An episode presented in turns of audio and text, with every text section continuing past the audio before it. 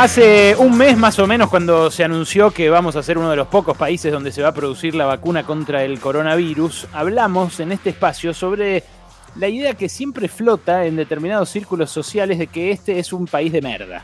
Y yo me calenté un poco, aunque no soy de los que sacan la bandera al balcón en cada fecha patria, porque sentí que los que tiraban ese logro abajo, el de la vacuna, que, no es ni de un gobierno, ni de, una empresa, ni, de un laboratorio, eh, es de un país que tiene una base industrial y científica capaz de hacerlo. Bueno, sentí que eh, los que nos tiraban ese logro abajo nos estaban bardeando a todos y a todas los que vivimos acá.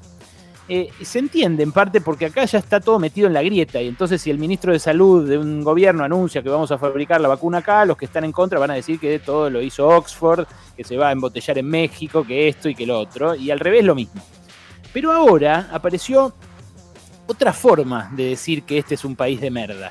Y consiste en instalar eh, la idea de que todos los jóvenes se quieren ir del país de que los que se van eh, son los que mejor la hacen y de que en cualquier lugar del mundo vas a vivir mejor que acá. Eh, y aun cuando eh, te hagan hacer los trabajos que no quieren ellos en esos países a donde emigran los argentinos, que es lo que lamentablemente le pasa a casi todos los que emigran por razones económicas, como hicieron muchos de nuestros abuelos o nuestros bisabuelos, ¿no es cierto? Bueno, es algo que pasa cada vez que hay una crisis, eh, la, tentación de seis, el, pensar que afuera la vas a hacer bien y que, eh, bueno, acá no tenés eh, esa posibilidad. Y acá ya había empezado a pasar esto el año pasado, pero claro, no salían los diarios porque los diarios eran macristas, casi todos, y no salían los portales porque los portales también eran macristas.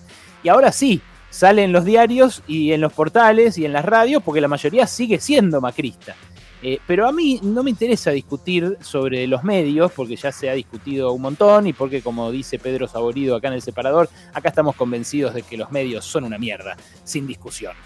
Eh, lo que me interesa es entender a los pibes y pibas que de corazón, eh, sin ninguna especulación partidaria ni ningún editor de derecha agitando el cuanto peor mejor atrás, empiezan a pensar que capaz les va mejor si se van.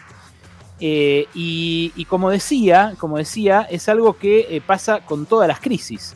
Pasó eh, acá especialmente en, las dos grandes crisis que atravesó mi generación, que es la del 89, la hiper de 1989, y la gran crisis de 2001-2002. Esta crisis que estamos viviendo ahora se parece a esas dos, pero claro, hay una generación de pibes que nacieron en los 90 y en los 2000 que no vivieron ninguna de esas dos y que esta es su primer crisis. Y por eso me parece que eh, es, recontravaledero discutir esta idea, al margen de la manipulación chota que hacen, como digo, eh, los medios de comunicación de esa inquietud o de esa insatisfacción o de esa frustración. Mira, en el año 2010 había, según un estudio que se hizo para la eh, Organización Internacional de Migraciones, había 970.000 argentinos viviendo en el exterior. Eh, estaban distribuidos así, 30% eh, en España, 25% en Estados Unidos, 8% en Chile, 6% en Paraguay, 5% en Israel, fíjate, y un poquito menos en Italia, a pesar de que uno yo tendía a pensar que en Italia había muchísimo más por la cantidad de amigos que tengo que tienen la, ciudadanía europea a través de Italia por tener antepasados italianos. Pero más que esa distribución, lo que me interesa es el número. En el año 2010 había, como te dije, cerca de un millón de argentinos viviendo en el exterior, o sea, un 2% de la población. Eh, y la mayoría de los que se habían ido en los 10 años anteriores se habían ido en la, en la gran crisis 2001-2002. Y algunos, cuando empezó a estabilizarse la cosa, después de esos años de crecimiento, empezaron a volver.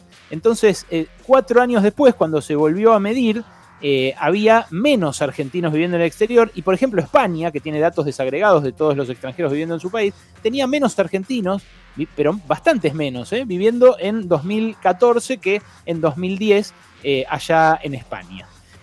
y ahí eh, entra, por supuesto, la experiencia de cada uno. El que vuelve porque se da cuenta de que no era lo que esperaba cuando se fue, eh, porque se da cuenta de que, en todo caso, sí, por ahí económicamente le fue bien, pero extraña muchísimo, y entonces ahí eh, toma la decisión de volver.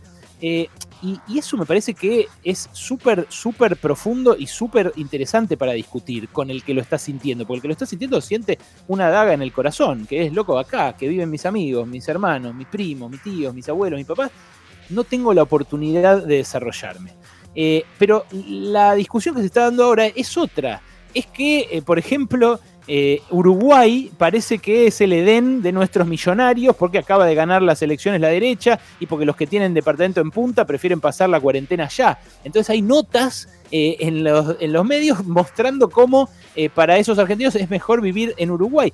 Y el caso de Uruguay es muy ilustrativo porque hay casi un 20% de uruguayos que viven en el extranjero la mayor parte acá en Argentina, pero Uruguay, que son, siempre sabemos, son eh, cerca de 3 millones por la canción de Jaime Ross, eh, Uruguay tiene eh, el año pasado, en datos actualizados, un 18% de su población viviendo en el extranjero, 600.000 personas de esos 3 millones, que, 3 millones y pico que viven en Uruguay.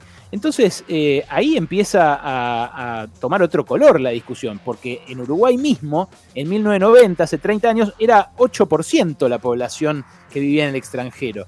Entonces, ¿qué pasó en Uruguay para que saltara del 8 al 18% la proporción de emigrados eh, en 30 años? Acá hubo esos picos, los picos que les digo, 89, 2001, 2002. Probablemente ahora en esta crisis que eh, atravesamos se dé otro, pero también hay gente que vuelve después.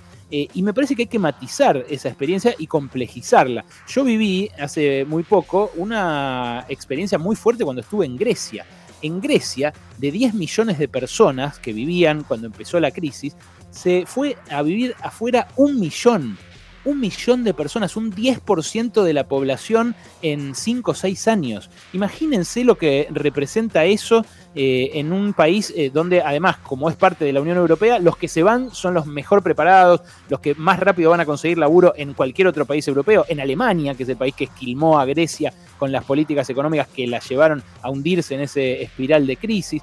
Entonces, eh, me parece que vale la pena eh, poner en, negro sobre blanco algunas cosas. Eh, y al pibe que lo está pensando, o que, que duda, o que se lo pregunta, y que dice, che, y, si me pudiera ir mejor afuera, eh, les recomiendo hablar con alguien que lo haya hecho. la experiencia de Nico Boskin, por ejemplo, un economista que, publicó su experiencia en estas horas en, sus redes sociales y que volvió hace muy poco de vivir un tiempo largo en Alemania, me parece que vale la pena compartirla porque él puso, eh, las posibilidades de trabajar de lo que estudiaste en el exterior y sobre todo en un país donde no se habla tu idioma son muy bajas. Es cierto, no inexistentes totalmente, pero son muy bajas. ¿Por qué? Y bueno, porque la reválida de los títulos suele ser complicadísima. Eh, trabajar de eh, lo que vos, aunque sea un terciario, aunque sea el, oficio que tengas, trabajar para revalidar un título, revalidando un título es muy difícil. Eh, y te lo van a hacer lo más eh, complicado posible, porque además en, la mayoría de los países desarrollados está ganando fuerza la derecha xenófoba que eh, justamente ataca a las poblaciones migrantes que viven en esos países. O si no, preguntarle a alguien que vive en Estados Unidos cómo, sintió cada vez que, cómo se sintió cada vez que Trump amenazó con endurecer las leyes o las endureció en estos últimos años. La verdad que eh, algunos medios pueden resaltar los casos exitosos, pero está lleno de casos mucho más complicados. Y esto lo dice este pibe también. Gente que eh, no se integra y vuelve, gente que no se integra y no tiene los medios para volver, que es peor. Eh, ni hablar de los que tienen hijos allá y no se los puede traer de vuelta. En fin, si te fuiste a un país de vacaciones y te copó, dice Nico, vivir allá no es lo mismo, no es lo mismo. Y conocer algo por la tele o por lo que te contaron tampoco es lo mismo. Eh, lo que te encuentres cuando vayas allá puede ser mejor o peor de lo que te imaginabas. Pero en los países eh, desarrollados, por lo general, tardás muchísimo en tener un estatus migratorio estable, eh, en conocer cómo se saca una licencia de conducir, cómo funciona el sistema de salud, conseguir laburo, por supuesto, la, principal preocupación que lleva a muchos eh, a, irse a otro lado. Y cuando te muestran casos como el de eh, los, casos que muestran ahora los portales, las notas en redes sociales, lo que está saliendo de, eh, bueno, yo acá le cuelgo en el perchero los abrigos a los que vienen a bailar y en Argentina era psicóloga, pero acá terminé, terminé teniendo una mejor calidad de vida que cuando era psicóloga en Villa Crespo, en España, acá lavando copas o colgando abrigos. Bueno, eso también es una frustración, ¿eh? eso de no hacer aquello para lo cual te preparaste también es una frustración, aunque la calidad económica de vida te sugiera lo contrario. Eh, y, por algo pasa que los migrantes siempre se terminan recostando en sus comunidades, getificándose de alguna manera. Eso también es doloroso, sentir que sos de otro pozo, sentir otra cosa. Bueno, eh, también te puede llevar a, identificarte más con tu comunidad de origen y que eso sea una buena experiencia. En fin, eh, en definitiva, si, si te querés ir, está todo bien. Si te querés quedar, está todo bien también. Pero lo importante es que esta maniobra de política y discursiva no sirva para tirarnos otra vez abajo. ¿Ok? Porque eh, acá viven nuestros amigos, nuestras amigas, nuestros hijos, nuestras hijas, nuestros padres. Eso es la patria. Como dice la canción de la Guerra Civil Española, mi patria son mis hermanos. Así que, por favor, no nos tiremos abajo.